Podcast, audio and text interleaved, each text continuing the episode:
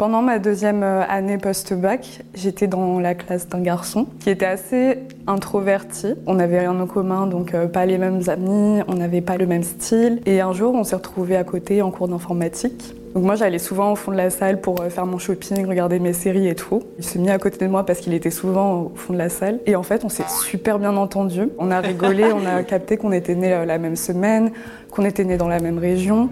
Il était charismatique, assez mystérieux, mais il était grand, pas beau, il s'habillait bien. On se parlait très peu en dehors des cours, c'est-à-dire qu'on s'envoyait juste euh, les devoirs à faire. Euh, on parlait de projets scolaires, rien de plus, rien de personnel. Mais j'avais un petit crush sur lui au final. Et je me disais que j'avais le temps de potentiellement travailler la relation. Et puis il y a eu le Covid.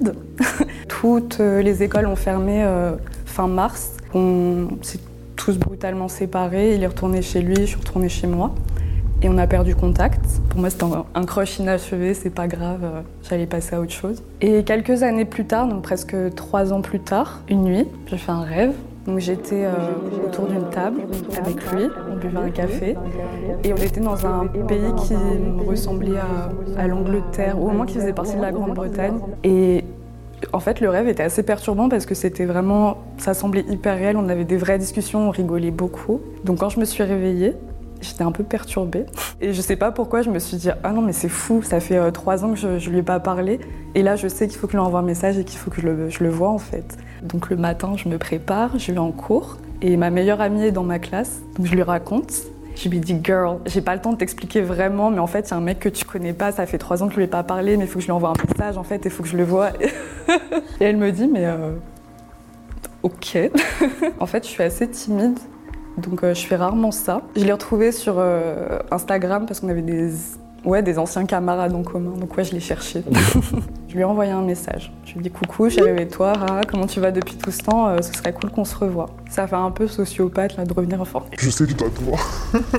non, en fait, je suis assez spirituelle et je fais confiance à, à, mon intuition. Et là, je savais vraiment que je devais le, reprendre contact avec lui. Donc il t'a forcé un peu, je me suis dit ok. La journée passe, il me répond pas. Et là, il y a un peu ce truc de rationalité de euh, peut-être que tu t'es un peu enflammé trop vite. Donc j'hésite à supprimer le message. Il me répond juste avant que je supprime le message. Donc moi, je lui propose d'aller boire un, verre euh, ce week-end. il me dit non, euh, je suis pas disponible le week-end, je te propose le mardi soir ou le jeudi soir avec ma meilleure pote, on se regarde, on se dit hum, c'est bizarre un mec qui est pas dispo le week-end et tout. du coup, je me dis il est peut-être en couple, est-ce que c'est bizarre? Elle me dit mais non, mais vous êtes des camarades, vous allez vous retrouver, euh, t'inquiète pas, c'est pas grave. C'était un soir de semaine, notre euh, premier date. En gros, quand on, est arrivé au, bar que j'avais sélectionné, moi je suis fumeuse, donc je voulais forcément rester euh, à l'extérieur en terrasse, sauf qu'on était en hiver, il faisait très très froid, donc j'avais mon petit plaid et tout. Et en fait, je le vois arriver, je me dis oh, il est trop beau et tout, il a pas changé, mais trop mignon. Et en gros, euh, je lui dis oui, ça te dérange pas qu'on reste dans le froid comme ça? Il me dit non, mais ça va, euh, je viens de revenir d'un an en Irlande, euh, c'est bon, je suis habituée au froid. Je me dis mais Irlande, Grande-Bretagne et tout.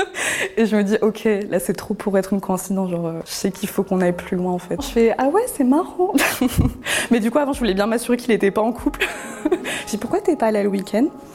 Et il me dit non, mais je fais partie d'un club, etc. Au final, on, voulait rester quoi?